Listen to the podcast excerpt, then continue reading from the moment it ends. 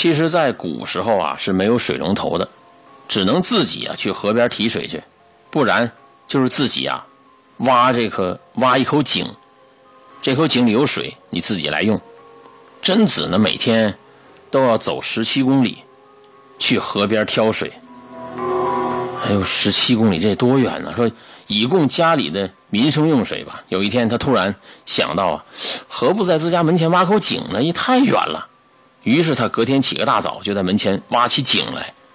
第一天，他从早晨挖到黄昏，挖了两米半，一身狼狈的从井口爬了出来。第二天，他从早晨挖到了夜晚，又挖了两米半，又是一身狼狈的爬了出来。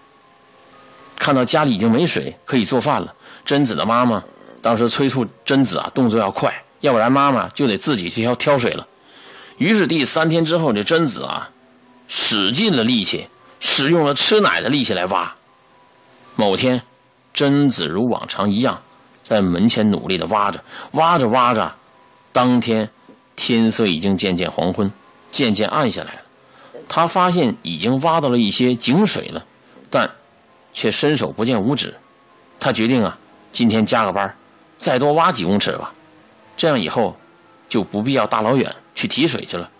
当水面已经到达他的脸、他的嘴、他的鼻子，就快没他的人的时候，这个时候他发现已经是半夜三更了，也不得不收工，赶紧回家睡觉。这个时候，他一步一步地爬出了井口，但这次这口井啊，已经被他挖的能有七八十米深了。因为身体长时间浸泡在井水里，加上挖出的很多泥土泥泞不堪，他想要爬出井口。却觉得非常的吃力，因为他每往上爬两步就会滑下来一步。两个时辰之后，他终于离开了那个湿黑的井，爬到了井口上面。